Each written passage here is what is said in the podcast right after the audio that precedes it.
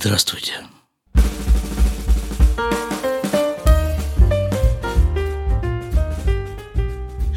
Хочу я вам рассказать о одной истории, которая произошла с нами вчера. Да вот только эта история требует длинного вступления, предисловия. Вот с него мы и начнем. Вы слушаете 358 выпуск подкаста из Израиля. У микрофона Шлому Радзинский. Квартиру мы покупаем. Ну, как-то пора уже на седьмом десятке купить первую в жизни квартиру, тем более в Израиле. И вот как-то неожиданно для нас самих полтора месяца назад примерно мы начали этим заниматься. Ну, сначала возникла такая идея вообще, в принципе, а вот купить квартиру хорошо бы, было бы. И начали мы узнавать, и тут, э, тут же вокруг нас э, началась некая шевеление. То есть вот маклер, э, один маклер, второй такой, вот какие, какую вам квартиру, какую вы хотите с садиком, без садика, на земле, на этаже и прочее, прочее, прочее. А тем временем, а тем временем заберемся еще в более глубокие исторические дебри. Как известно, в ходе шестидневной войны в 1967 году Израиль освободил, или точнее попытался освободить от арабов э, некоторую часть своей территории.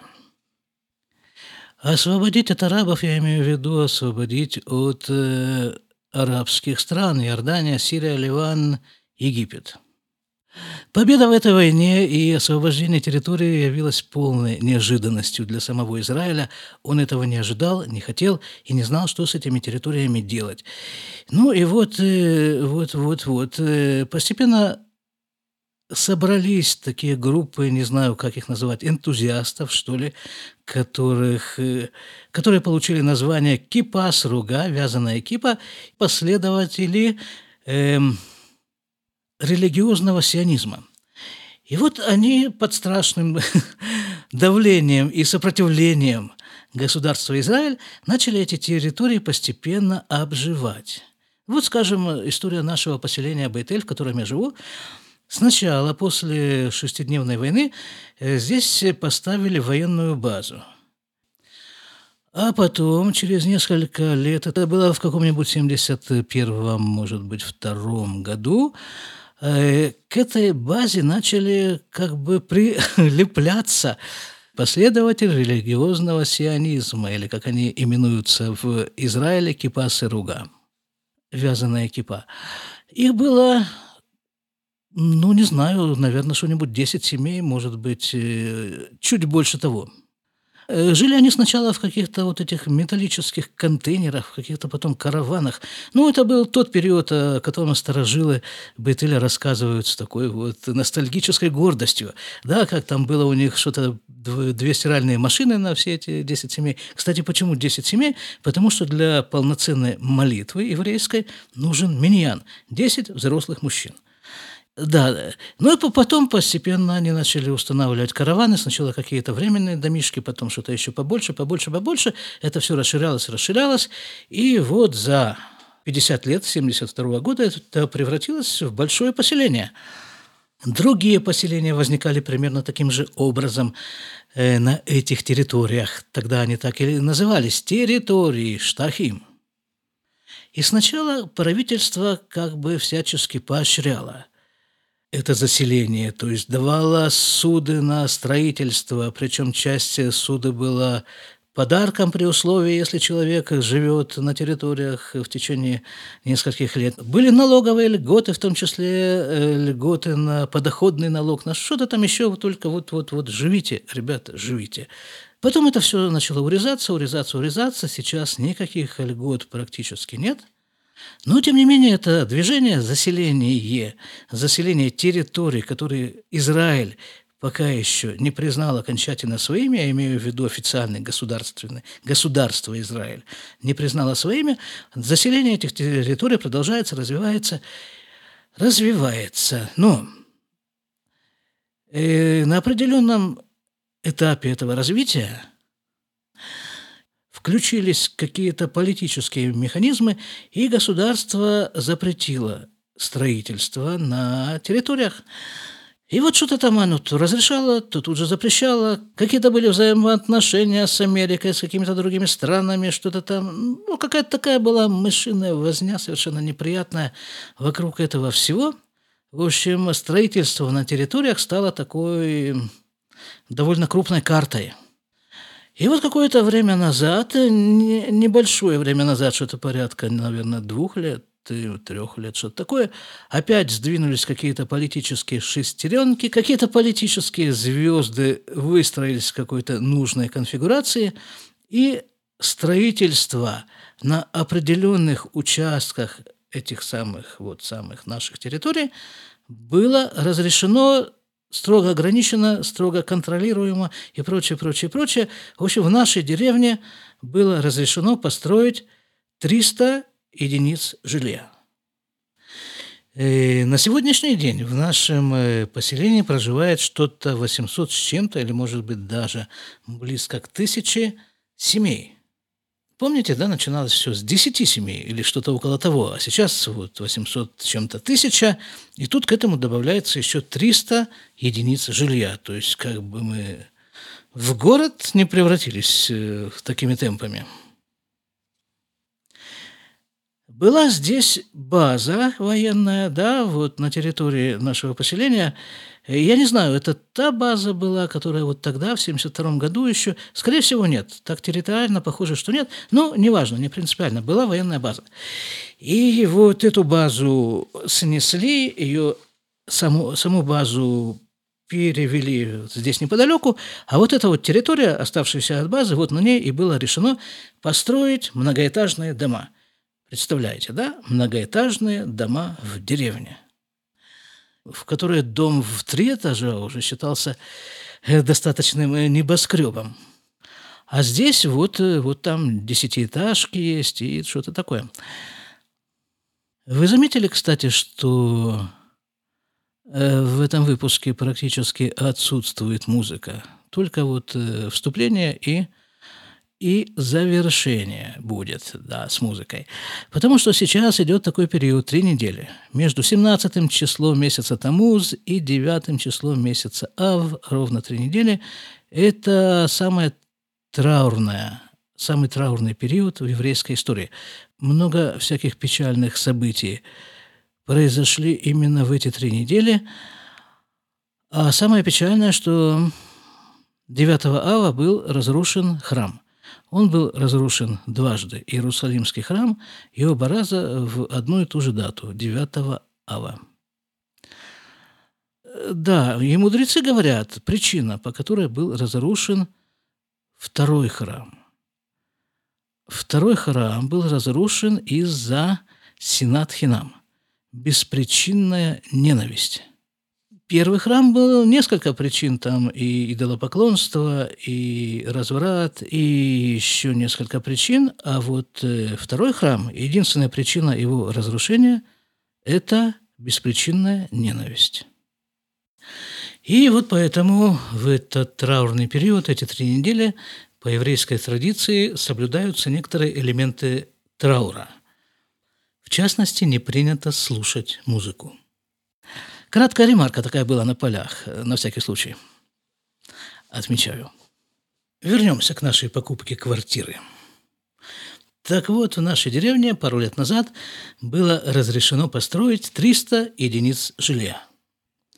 А по состоянию на сегодняшний день там уже стоят дома, там уже вовсю идут отделочные работы, и мы решили, а почему бы нам не купить квартиру именно вот в одном из этих домов? Правда, это как-то, ну, как-то так вот э, не очень гармонично, да, жить в деревне в многоэтажном доме. Есть тут некоторое противоречие. Это что, что ты открываешь дверь, делаешь первый шаг и попадаешь не под свой виноградник, лозу виноградную ты попадаешь, как это сейчас у нас происходит, а попадаешь на лестничную площадку, потом попадаешь в лифт, а потом вообще твоя виноградная лоза, она где-нибудь, не знаю. Да, так вот мы решили, а почему бы нам не купить там уже дом без садика? Хорошо. И пошли мы на это все дело посмотреть. Поскольку там уже выстроенные и отделочные работы идут, то можно зайти в квартиру в сопровождении там этого самого продавца И это самое, ну и посмотреть, что там делается, как вообще, насколько, насколько эта квартира тебе подходит. Мы пошли, посмотрели и решили, да, вот это вот, вот именно, мы несколько квартир посмотрели, вот это нам подходит. Теперь технические подробности, да? Технические подробности. Внимание. Квартира, 6 комнат, плюс э, склад прямо рядом с квартирой, перед входной дверью в квартиру, там такой вот э, комната специальная такая, вне квартиры. Это склад. У каждой квартиры. Не, не у каждой, но вот у этой есть. Э, дальше, что еще вне квартиры? Две автомобильные стоянки. Так, дальше. Площадь. Площадь у нас 143 квадратных метра балкон обычный, на котором, значит, сидеть, э, лицезреть и кофе пить. Туда, кстати, подведен газ. Это было для меня такое новшество, да? На балкон выведен газ, там электричество, все это. Ну, хочешь ты газовую, допустим, какую-нибудь шашлычницу на балконе запалить? Вот, пожалуйста. Да, дальше, что там еще есть? Э, балкон такой, плюс балкон технический. Ну, и там все, шесть комнат. Шесть комнат, это значит, что салон и раз, два, три, четыре. И раз, два, три, четыре. Что ты одной комнаты не досчитываешь как-то. Ну, хорошо, ладно. Не досчитываюсь. Ну, ну, а, ну, наверняка она там есть, потому что, потому что написано везде, что шесть комнат. В том числе в том договоре, который мы уже подписали. Об этом будет позднее, о подписании договора. Э, да, так что мы сказали? Площадь сказали, комнаты сказали, второй этаж мы сказали. А, главное, главное, это у нас что? Цена. Полтора миллиона шекелей как с куста. Если кто-то хочет пересчитать, то сейчас доллар 3 шекеля 44 агоры. Вроде все, да, в цифрах. А еще про цену, да? Это же самое любопытное. Цены на квартиры в Израиле постоянно растут, вот просто постоянно. Мы, когда приехали сюда, 13 лет назад, да, где-то через год после этого нам предлагали купить домик, такой небольшой домик. Э, площадь этого домика, наверное, была такая же примерно, как вот эта наша предстоящая квартира. Э, ну, дом, отдельный дом, там сад вокруг него, все это, это земля. Но тогда это стоило миллион, по-моему, миллион сто тысяч это стоило, да. Сейчас вот квартира на втором этаже, там, там да. Ну, хорошо, да, так э, кроме того, эм, мы как бы все, мы ударили по рукам там, кто нам подставил руку из этой компании, по ней мы ударили, полтора миллиона, а через 10 дней после этого такая квартира уже стоила миллион пятьсот шестьдесят тысяч. И почему? А потому что у нас ведь, как известно, очередная смена правительства вот-вот э, грядет. И вот это вот э, правительство, которое правит сейчас, оно старается, конечно же, попасть в новое правительство. А для этого оно использует все шансы сделать хоть что-нибудь вот сейчас, чтобы стать заметным и туда проскользнуть в это новое правительство. И в частности, одна из партий провела такой закон. Цена на квартиру привязана к индексу строительных цен – скажем, платишь за квартиру несколькими платежами, да? Ну вот, допустим, так, э, для примера возьмем полтора миллиона шекелей. Заплатил 500 тысяч, молодец, осталось тебе заплатить миллион. И если ты этот миллион заплатил через месяц, а каждого 15 числа каждого месяца объявляется новый индекс строительных цен, и этот индекс, скажем, на 1% вырос – то тогда тебе следующий платеж уже нужно платить не миллион шекелей, а, а на 10 тысяч больше. Так вот, эта партия ввиду предстоящих выборов провела такой закон, что не вся стоимость квартиры привязывается вот к этому индексу строительных цен, а только 40%, не больше 40%. Да? И перед тем, как этот закон вступил в силу, а он уже вступил в силу, естественным образом все эти самые застройщики подняли цены на квартиры. Ну и кроме того, они просто постоянно растут в цене, квартиры в Израиле постоянно растут в цене. И довольно много людей, вот скажем, в нашем доме изрядное количество квартир люди купили для того, чтобы вложить, вложить деньги. Мало того, что квартиры растут в цене, таких же еще можно сдавать и вот целый на этом деле сделать бизнес. Ребята, у меня к вам такой вопрос. Вы никогда не подписывали случайно договор на квартиру? Нет? А мы подписали.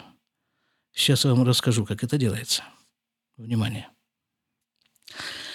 Э, значит, идешь, идешь, идем вместе с женой к адвокату строительной компании.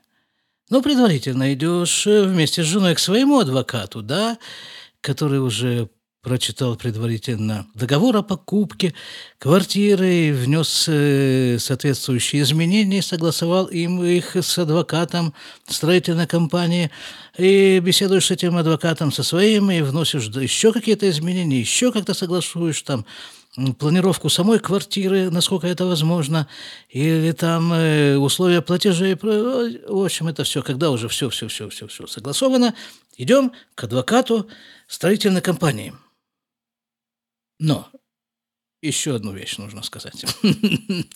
Так у нас получается очень много всяких отступлений, вкраплений и заметок на полях. Ну, такую же, такая уже тема, извините. Есть довольно немалое, скажем так, количество всяких э, людей, без которых, как выяснилось, сложно обойтись вообще в жизни. Специалистов, конечно же. Допустим, нужно получить э, суду на покупку квартиры, да? Насколько я себе представляю, в России это называется ипотека, а в Израиле это называется машканта. Машканта, да. Значит, э, как получить машканту? Ну, понятно, да? Куда идти? В банк? Неправильно. Идти нужно не в банк, идти нужно к консультанту по машканте. Конечно же, в каждом банке есть свой консультант по Машканте, и не один. Да, но чем он будет заниматься, если к нему пойти? Он будет уговаривать тебя э, взять Машканту вот именно в их банке. Потому что там целый перечень будет всяких причин замечательных совершенно. И тебе придется ходить из, из банка в банк, от одного консультанта к другому, и сверять их условия. И, в общем, э, берется консультант – специалист, который не связан и не привязан ни к какому банку. В нашем случае это был вот наш знакомый, в общем, сосед, который этим занимается. Платишь ему деньги, семь с половиной тысяч это стоит. И, в общем-то, это совершенно не выброшенные деньги получаются, потому что он по своим каналам, связям, контактам и соображениям, он э, находит подходящий тебе банк, подходящее отделение этого банка и подходящие условия. Там Машканта, это, это суда состоит из нескольких каких-то составляющих. И там, ой, ну, в общем, это все, слава богу, его дело. И мы это поняли, что нужно пользоваться, необходимо пользоваться услугами вот таких специалистов, э, ну, пару лет назад, когда мы пошли к... Э, это уже не относится к покупке квартиры, еще, еще одно отступление такое, еще одно отступление, мы пошли к это называется специалист в женском роде, как это, не знаю, э, по э, пенсиям и по страховкам. Потому что, когда приезжаешь в Израиль, Первым, кто тебя встречает практически у трапа, ну, не совсем так, я утрирую, но все-таки одним из первых, кто тебя встречает, конечно же, страховой агент и говорит, о, ты приехал, ты молодец. Ты молодец, что ты приехал, давай, давай, давай, что давай, давай, деньги давай, конечно же. Плати страховые взносы, давай, мы оформим полис. Ну, что делать? Ты же только что приехал, да? Ты, ну, говорят, э, говорят, оформим, значит, ты берешь и оформляешь. Через э, там, месяц встречаешь другого страхового агента, говорит, ты молодец, Ты молодец, что ты приехал в Израиль, и ты молодец, что ты сделал полис, но единственная твоя оплошность, что ты сделал полис не, не у того. Вот, э, вот те деньги, которые ты платишь ему, и их надо платить мне. Ну, говорит человек, значит, э, там закрываешь, открываешь, да, потом идешь на работу.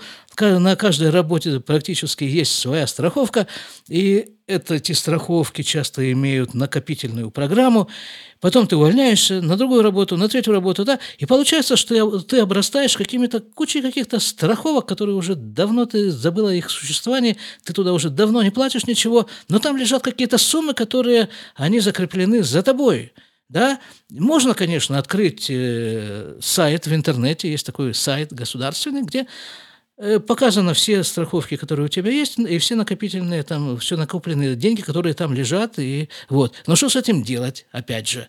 Я же не знаю, как их оттуда э, взять, на какие, на какие суммы я могу, э, должен платить налоги, не должен платить налоги. А вот, вот, вот как раз человек, который этим занимается. Ей мы заплатили, в свою очередь, 6 или 6,5 тысяч. Вот она знает, да, какие из этих э, страховок я могу как бы уже закрыть, и деньги эти перечислить на свой счет и так далее. И получается, что только за счет вот этих вот освобожденных, вот открытых и перечисленных на мой счет денег мы закрыли эту сумму, которую мы заплатили ей, и еще плюс к этому у нас что-то еще осталось. Ну и опять же на будущее там она как-то нам э, сумела это устаканить наши пенсионные программы, которые у нас уже были. А теперь вернемся к подписанию договора. Все-таки подписываем договор. Итак, приезжаем мы в Тель-Авив, в адвокатскую контору. Там контора такая навороченная, такая... Мебель такая там, все это такое адвокатское такое, да. Адвокат там сидит. Ну, хорошо. И вот мы пришли, да. Он приносит такую папочку, ну вот толщина этой папочки, я думаю, ну, сантиметров 15-18. Это все там бумаги в этой папочке, да? И вот все эти бумаги, все эти бумаги, каждый листочек мы подписываем вдвоем. Я и жена. Договор о покупке жилья на 30 страницах в четырех экземплярах – это тот самый там какие-то миспакшинуим, то есть приложение об изменениях в четырех экземплярах. Там. Потом начались схемы, да, вот обычно шли, вот шли какие-то стандартные эти А4, э, те самые э, форматы, потом начались какие-то большие схемы, да, схема квартиры, расписаться в квартире и отдельно расписаться в, э, на, на этой схеме как он называется, склад, да, у вас что, стоянки, да, в четырех экземплярах? Стоянки, да, есть у вас две стоянки на втором уровне, расписаться на каждой стоянке на такой большой схеме в четырех экземплярах, развитие инфраструктуры вокруг дома, садики, полисадники, расписаться на этом во всем, там, все там расписаться, мы расписаться. Я вам скажу, по часам, 55 минут, непрерывное метание подписей на бумагу. Такого еще никогда не было у меня в жизни. Да, вот я же никогда не покупал квартиру в Израиле, а вот оно так покупается. Это вообще самое запоминающееся на самом-то деле из всего процесса покупки. И вот выходим мы от него, да, вот помните этот самый фильм с Чарли Чаплином? Да, там, э, как это называется, «Огни большого города» или что-то такое. В общем, он там после конвейера, вот это он выходит, да, после того, как целый день на конвейере он проделал руками одну и ту же операцию. Вот мы, мы тоже также выходим из него, у нас еще руки дергаются в режиме подписи, и думаем, так, э, нам сегодня нужно как-то бы заплатить этот первый платеж за квартиру. Да где? Нужен банк. А вот ближайший банк, вот тут вот мы дошли до ближайшего банка, и он как раз открылся в этот момент, мы туда заходим и говорим, нам бы заплатить за квартиру первый платеж. А нам говорят, вы в очередь записались. К нам в очередь сначала записываются, а потом уже заходят и платят. Я говорю, да нет проблем, давай запишемся в очередь, вот прямо на сейчас, и очередь, давай, аппликация, все, пытаюсь записаться, там запись за две недели в банк. Ну, там сидит такая замечательная совершенно женщина. По-моему, ее звали Юля. Большое спасибо этой Юле. Э, по-русски говорит, кстати. И мы к ней обращаемся на нашем русском языке, говорим, Юля, нам надо заплатить. Она говорит, да нельзя мне, понимаете, у нас же столько, у нас э, все сотрудники почти с короной опять слегли. Нам э, работать, нам вот... Давайте, в общем, давай, подписывай, давай, давай, платите. Ну, платить тоже целая процедура, она там должна связаться с нашим отделением. Ну и, в общем, спасибо этой Юле, мы заплатили. Бывают же, бывают же хорошие люди на свете.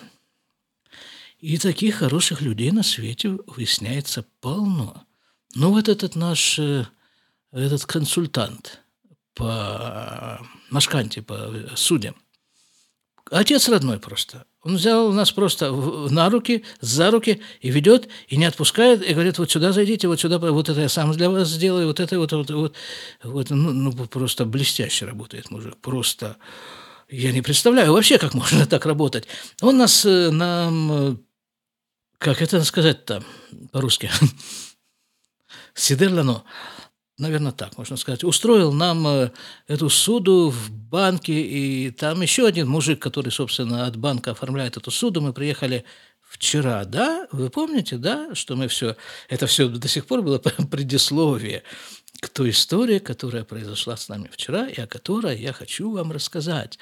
Так вот, это еще не история, это продолжается предисловие. Мы приезжаем вчера в банк к этому самому мужику, этому, который занимается машкантами в банке.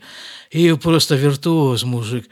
Ну, такой толстый, такой мужик сидит и этими документами, он просто жонглирует ими, они летают вокруг него в воздухе. При этом он еще успевает э, их там что-то подписывать, как-то их там эм, укладывать, успевает отвечать на вопросы к нему еще двух женщин, которые, э, этих же банкирш, которые сидят э, за, за соседними столиками, и, и, и еще там что-то по телефону, и еще что-то, ну, скажем, ему надо, чтобы я что-то набрал на клавиатуре. Он эту клавиатуру разворачивает ко мне, и я как бы начинаю набирать, он он набирает это все за меня на клавиатуре, которая расположена к нему вот этим вот... Э, наоборот.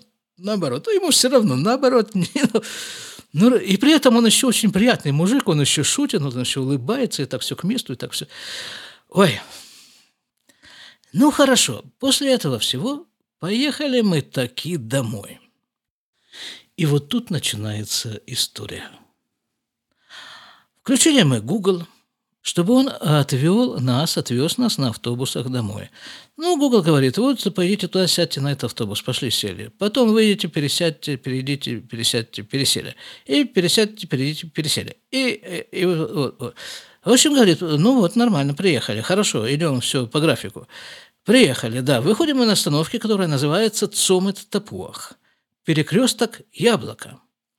Этот Цомет Этот перекресток яблока замечательный, он примечателен тем, что он находится как бы в гуще э, таких э, арабских э, деревень, которые совершенно не лояльны, мягко говоря, по отношению к Израилю и по отношению к евреям. И там время от времени на этом самом перекрестке происходят всякие неприятные события с использованием разного вида вооружения, холодного, огнестрельного и прочее. А арабы таким образом с нами сосуществуют. Э, вот именно к остановке на этом самом перекрестке Яблоко и привел наш автобус. Все, говорит, конечно, выходите, выходим. Ну, спрашиваю я у Гула, и что дальше? Он говорит, да, отлично, все, следующий автобус э, вот туда, в направлении наш, вашего дома. А все это происходило где-то примерно полседьмого вечером. Ну, в общем, как бы смеркалось. Я говорю, так и дальше так, как, как поедем? Он говорит, да, да, вот отсюда и поедем. Следующий автобус в 7 утра. Че, говорю? Начал другие аппликации включать. Да, говорят, действительно, в 7 утра. Не, ну если вы настаиваете, конечно, то вы можете вернуться обратно и там куда-то там поехать в Ариэль, через Ариэль поехать туда-сюда. Это еще, не знаю, часа полтора, наверное, минимум. Э, этот крюк делать часа полтора. Ну ладно, говорю жене, ну что делать, давай идти ловить трэмпы. А там э, вот в таких вот узловых каких-то таких вот э, остановках автобусных там обычно стоит будка, а в будке, ну такая укрепленная будка, а на будке, в будке сидит солдат с автоматом, стоит точнее он там. И этот автомат у него на изготовку. Ну и там тоже а солдат с автоматом, все как положено. Ну хорошо, говорю, давай ловить трэмп, что делать?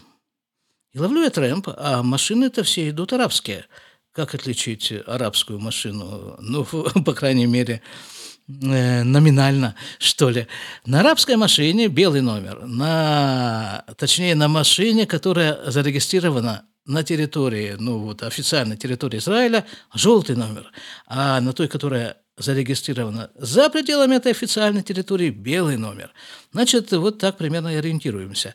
Э, я смотрю, ну, номера в основном белые. Я их не останавливаю. Когда идет желтый номер, поднимаю руку. Но это совершенно не, э, не гарантировано, что там внутри не сидит араб. Ничего никому не гарантировано. Да, хорошо стоим. Тут, смотрю, подходит к нам еще один солдат. Уже такой солдат, он уже не сидит в будке, а он стоит лично возле нас с женой, с автоматом на изготовку, и вот этот автомат направлен на этот поток машин. Ну вот мы таким образом, значит, ну если ждем удачу. Вдруг такая крохотная машинка, такая неказистая, ну, такая типичная машина для вот, этих, вот этой местности. Потрепанная там, пошарканная, слегка побитая со всех сторон, но едет при этом, да, с желтым номером, кстати. Останавливается она возле нас, оттуда выходит э, девушка, молодая женщина, и говорит, минутку, так вы же из Бейтеля, правильно? И я говорю, чистая правда. Ой, говорит, ой, так э, вам же в Бейтель надо, наверное. Я говорю, абсолютно. Как в воду смотрела. Она говорит, вот так у нас же вся машина забита. Я вот посмотри, говорит, я подхожу, смотрю, ну да, действительно, вот они с мужем сидят на передних сиденьях, сзади в этой коляске для машины сидит младенец, а все остальное место, там вообще вот спинки сиденья уложены, и на этих спинках лежат там такие железяки довольно большие, такие железяки, э, длинные какие-то трубы, там что-то лежит такое, говорит. «Э, я говорю, ну, Беседер, хорошо, говорю, ну, ладно, ну, забито так забито, будем ждать следующего трэмпа. Все нормально, говорю, давай, давай, ехай себе. С Богом, спасибо, что остановились. Она говорит, не, ну вам же надо в Бетель, да? А вы же в таком месте это не очень удачно для поездок находитесь. Давай что-нибудь делать.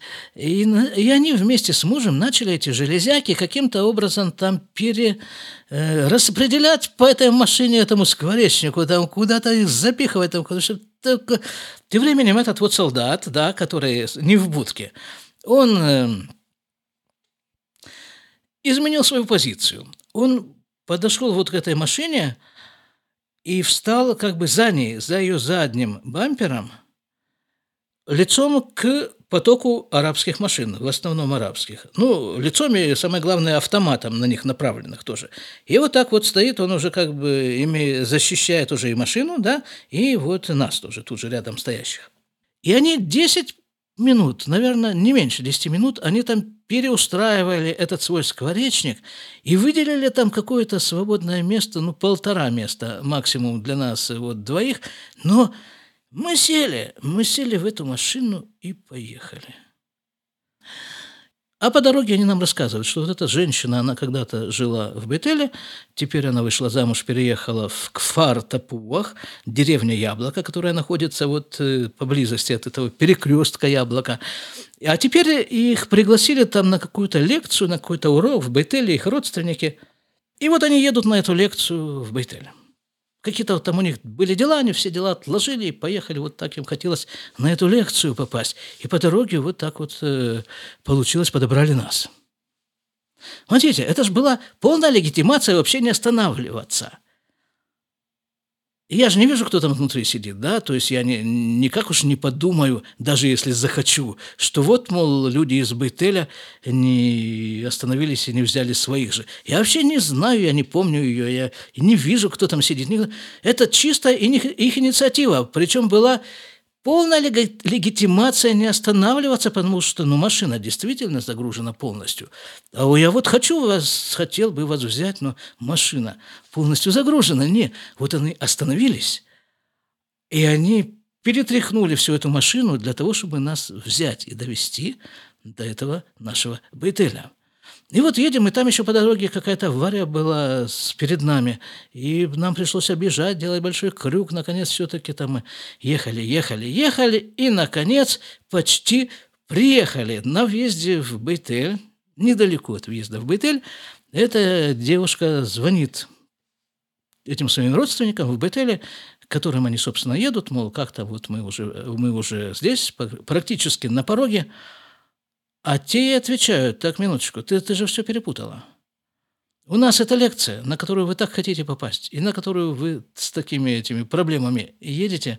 Эта лекция у нас через неделю назначена, а не сегодня совсем.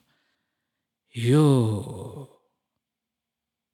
Но они говорят, ну хорошо, давайте хоть мы вас уже до вашего дома довезем. И тут мы вместе с ними, не выходя из машины, начинаем обсуждать эту ситуацию. Так она говорит, эта самая женщина, которая на переднем сиденье сидит, она говорит, что же получается? Что мы сегодня поехали в Бетель только для того, чтобы подобрать по дороге вас и отвезти домой. С другой стороны, мы говорим им, так что же это получается?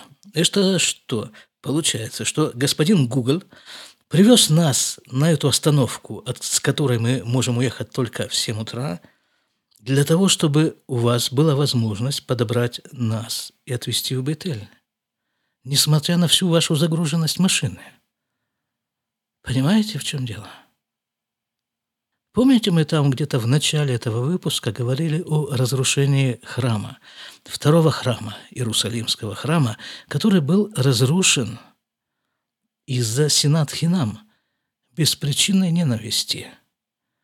Так вот, еврейские мудрецы говорят, что третий храм, которого мы ждем уже две тысячи лет, он будет построен, когда исправится вот эта вот черта.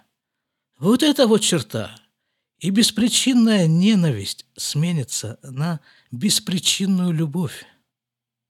А проявление этой беспричинной любви,